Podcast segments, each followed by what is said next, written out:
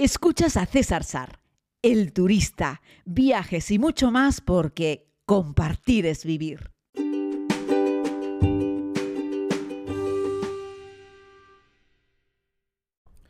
Saludos a todas y a todos en este nuevo capítulo, en este nuevo podcast. Les hablo desde la preciosa ciudad de Shiraz, en en Irán, en este viaje que estoy haciendo, en esta ruta de siete países en tres meses.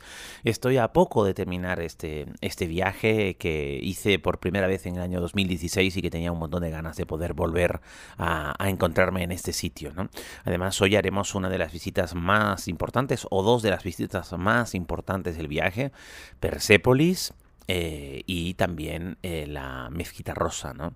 La segunda con un valor eh, arquitectónico impresionante, muy, muy, muy bonita, uno de los edificios más especiales en los que yo he tenido la oportunidad de estar. Y el otro es Persépolis, ¿no? La capital de la antigua Persia, la polis de Persia, Persépolis, bueno, a donde llegó Alejandro Magno para terminar con el imperio persa, con la caída de Darío, ¿no? Pero bueno, en cualquier caso es un lugar repleto de historia un lugar completamente plagado de anécdotas y curiosidades. De eso, si queréis, podemos hablar un poquitito mañana. Antes quería simplemente hacer una reflexión en este viaje. Miren que recibo personas que me seguís preguntando si es seguro, eh, cómo es viajar por Irán, cuáles son los problemas que uno encuentra aquí. En fin, no deja de ser pues eso, una dictadura religiosa. Eh, tras la caída del Shah se provocó lo que se denominó la revolución y después llegaron, inmediatamente después llegaron los islamistas que se hicieron con el control. ¿no? Estos primeros revolucionarios eran de un corte así un poquito más eh, comunista y los que vinieron detrás pues eran los religiosos fundamentalistas y mantuvieron algunas de las cosas eh, impuestas por los eh, comunistas, pero luego adaptaron todo a, su criterio, a su entender y de hecho denominaron al país República Islámica de Irán. ¿no? Bueno, decirles que eh, mientras puedes leer una serie de cosas en las redes, y yo no discuto que no sean verdad, me refiero en los medios de comunicación, sobre la falta de derechos eh, civiles y en algunos casos falta de derechos humanos en Irán, que no es lo mismo derechos civiles que derechos humanos, lo que podemos encontrar los turistas en las calles, bueno, pues hay algunas evidencias, evidentemente que es así, de falta de derechos civiles, pero no hay una situación tan eh, complicada eh, desde el punto de vista social a ojos de un simple turista que camina por la calle como en otros países. Voy a poner algún ejemplo. ¿no? Eh, en China, por ejemplo, en la plaza de Tiananmen, te encuentras que hay el ejército. Está directamente el ejército porque es el lugar utilizado por cualquier persona en China que quiera decir algo en contra del régimen y es el sitio al que va la policía y el ejército pues para aplacarlos rápidamente. ¿no? Repleto de cámaras de seguridad, repleto de personal armado en la plaza de Tiananmen y en otros lugares. ¿no? Vas a Tíbet, ocupada por el gobierno chino, y en la ciudad de Lhasa, en las calles principales, hay destacamentos militares y en el medio de los cuatro cruces encuentras soldados mirando cada uno para uno de los cruces. Eh, pues eso, por si se les ocurre a los tibetanos hacer cualquier tipo de revuelta o de manifestación contra el régimen, y ahí están ellos, pues para controlar que no, que no ocurra, ¿no? En un lugar como Tayikistán, eh, no muy lejano aquí, por cierto, Tayikistán, eh, pues hay controles eh, policiales y militares cada muy poco, ¿no? En Irán eh, lo que encuentras es que en las carreteras, eh, pues los vehículos con turistas y otros tienen que parar, reportar, pero no en la típica valla militar con unos tipos armados que te miran con cara, no, simplemente tienen una oficinita, el conductor se baja, entrega la documentación, reporta y sigue. Hay mucha naturalidad, mucha normalidad y las calles no las encuentras ni muchísimo menos repleta de gente armada. ¿El lugar es seguro? Segurísimo. Bueno, para decir que la seguridad civil típica, es decir, eh, si puede ser víctima de un delito por parte de otro iraní, es muy difícil que así sea. Como en cualquier otra dictadura, todo hay que decirlo. en ningún país que sea una dictadura, esos tienen la, la, delincuencia común, el robo, tal, lo tienen muy controlado. No, no ocurre porque las penas que se producen ante esa situación suelen ser muy graves, entonces es algo que no, que no se da. ¿no? Eh, con respecto a la seguridad de otro tipo de cosas, lo que sea gente me pregunta por atentados y cosas así. Pues no, en, Irán no hay un atentado desde hace un montón de tiempo, no hay, no hay ningún problema desde, ese punto de vista. Y luego, pues yo me acuerdo que Jaco nos decía el otro día en, la, en el bus, en la guagua, nos decía, bueno, pero es que la imagen que tenemos de Irán es de personas colgadas desde lo alto de una grúa, ¿no? Bueno, hemos visto imágenes parecidas eh, hace no mucho en lugares como Siria o en lugares como Irak, pero no en Irán. En Irán hace muchas décadas que algo así no ocurre si bien en Irán hay pena de muerte. Es uno de los pocos países, bueno, todavía queda un puñado de países en el mundo que, tienen pena de muerte y que la ejecutan tal cual.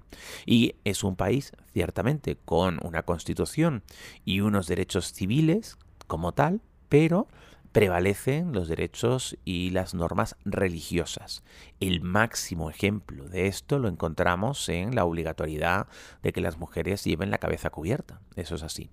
Ahora, no es menos cierto que si comparamos este país chiita con otros países sunitas, este es el único país chiita del mundo, y comparamos lo que podemos nosotros ver como turistas en relación a los derechos que tiene una mujer, en la calle, es decir, yo no puedo entrar de puerta para adentro ni en un país sunita ni en un país chiita a ver cuál, cómo viven las mujeres de puerta de su casa para adentro, pero en otros países sunitas es muy difícil encontrar eh, mujeres caminando solas por la calle.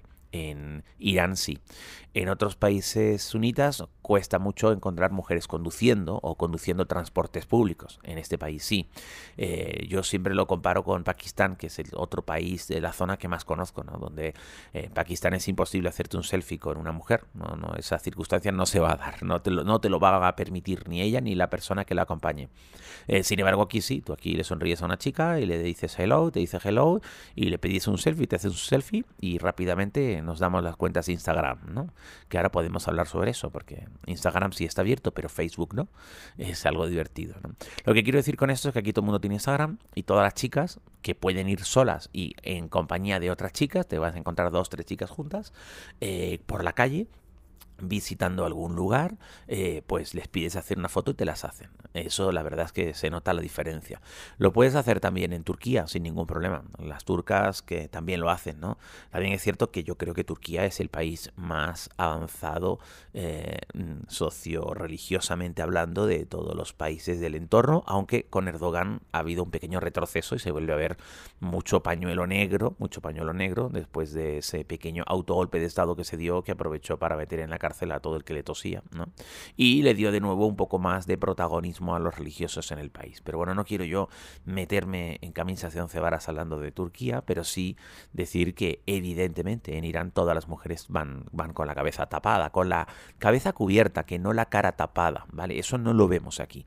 Eh, vemos mujeres con la cara tapada en Kuwait, donde estuve el año pasado, los puedes ver mucho en Emiratos Árabes, aunque no es obligatorio que lo lleven, lo puedes ver en Arabia Saudí, en fin, hay muchos países en los que hay mujeres que llevan también la cara tapada y solamente pueden tener como un agujerito por los ojos para mirar, pero eh, no es siempre obligatorio. En este país, por ejemplo, yo todavía no he encontrado una mujer que tenga la cara completamente tapada. No, no se ha dado el caso. ¿eh? Miren que he visto eh, mujeres completamente tapadas en sitios como Londres, por ejemplo, o Bruselas, pero no las he visto, por supuesto, en Teherán, que es la ciudad más moderna, la capital del país, pero tampoco las he visto en una circunstancia así ahora en los pueblos. Es cierto que cuando sales de la capital vas a más hacia el sur y pasas por lugares con menos población, encuentras más tela negra, más pañuelo negro, ¿vale? Y más ropaje negro de forma completa, ¿no? Que en el caso de eh, las ciudades. Pero nunca con la cara completamente tapada. De hecho, no, no, tengo ni una foto aquí en Irán en esa circunstancia. Sí vestidas de negro de arriba abajo, ¿no? Y esa es la, la, la situación, ¿no? Y también respecto a, pues, personas del mismo sexo, también están perseguidas las personas que se tatúan. Em, eh, bueno, pues eh, eso, estas cosas no se dan en Irán, ¿no? Y seguro que otras muchas, ¿no? Pero yo estoy haciendo referencia solo a lo que podemos ver cuando caminamos por la calle, ¿no? O sea, lo que más choca es que las turistas que vienen también tienen que cubrirse la cabeza con un pañuelito, puede ser del color que sea, pero así tiene que ser, y hay carteles que te recuerdan que así tiene que ser, y cuando alguna de nuestras compis de viaje pues eh, se olvida y simplemente se le va para atrás el pañuelo porque no están acostumbradas, lógicamente, pues a veces alguien, eh, muy educadamente, eso sí, muy amable, pues le dicen al guía, oye, mira que es que una de las personas va con eh, la cabeza destapada eh, y entonces pues hay que recordar que hay que ponerse el pañuelo. ¿no? Nos pasó en el, en el famoso monumento de la torre, la torre de Irán, en el centro de Teherán, ese edificio tan bonito y tan característico. Habréis visto fotos que he publicado en mis redes sociales, en Instagram y en Facebook, aunque en Facebook ya les digo que poco porque me está costando mucho más publicar. Y, bueno, pues eso, ¿no? Eh, lo que son es muy educados, o sea, nadie te va a increpar por no llevar el pañuelo y cosas así. Eh, los hombres, pues no podemos llevar pantalón corto, las mujeres, por supuesto. La inmensa mayoría de los hombres aquí llevan manga larga, eh, como en casi todos los países musulmanes. aquí ahora lo tenemos fácil porque hay una temperatura magnífica, no hace calor. Si vienes aquí en julio te mueres y si encima tienes que llevar pantalón largo y, y camisa larga, pues es un poco más engorro. Pero yo me acuerdo, por ejemplo, en Pakistán, una vez que se me ocurrió en verano salir del hotelito en el que estaba en una zona rural del Baltistán en pantalón corto. El tipo de la puerta del hotel me paró me, detuvo directamente y me, me, me, rogó prácticamente que me pusiese un pantalón largo. ¿no? no estaba allí para hacer cumplir la ley islámica, pero estaba para aconsejarme que yo no saliese a la calle con pantalón corto, aun siendo hombre. ¿no? Y evidentemente me di la vuelta y me puse un pantalón largo para salir a la calle porque no se trata ni yo de incomodar ni de buscarme un problema con nadie que entienda que eso está mal. ¿no? Evidentemente no vengo a los países a cambiar la situación de ellos, vengo a los países a conocerlos, a disfrutarlos, eh, a observar cómo vive la gente del lugar. ¿no? Lo que destacan de este viaje, y haremos un resumen final cuando ya habremos terminado, es eh, la amabilidad, pero no la amabilidad solo desde un punto de vista general y, agraciable como, como podemos encontrar en Nepal, en otros países que la gente es muy amable, sino una, amable, una amabilidad acompañada de una gran educación ¿no? y también de una gran cultura algo que, se nota, se respira en la cantidad de elementos históricos que visitamos que están perfectamente conservados, en la cantidad de museos que hay, de, de, representaciones culturales de todo tipo que son utilizadas por ellos de manera habitual, ¿no? Y eso es algo que destaca en, en comparación. Es que, claro, es difícil, pero es que al final las cosas hay que compararlas con los países del entorno para poder entender un poco cuál es el nivel de desarrollo eh, no solo económico, sino social y cultural que tiene un pueblo. ¿no? Y en este caso, Irán es sorprendente desde ese punto de vista, porque, insisto, no son árabes, son persas. Y hoy precisamente vamos a Persépolis, la ciudad, la gran polis de Persa, para entender un poco más cómo, hasta dónde llegó esa cultura, hasta dónde llegó ese imperio, hasta dónde llegó ese nivel de desarrollo eh, social por parte de los persas, que bueno, se metieron prácticamente en Europa hace ya muchos años y por supuesto en Asia llegaron hasta China. Así es que vamos a darnos un pequeño baño de historia. Yo les mando un abrazo muy grande, espero que estén muy bien, que sepan que estoy eh, proponiendo que un día, cuando llegue a Tenerife a mitad de diciembre, haré un podcast monográfico porque estoy proponiendo un viaje con todos los amigos y las amigas de la comunidad que se quieran sumar a el Líbano en el mes de marzo. Será un gran viaje. Pero de tendremos la oportunidad de hablar más adelante. Si tienes alguna duda, sabes que en la descripción de este podcast te dejo un email. Un abrazo muy grande para todas para todos, sean muy felices y a disfrutar de este fin de semana.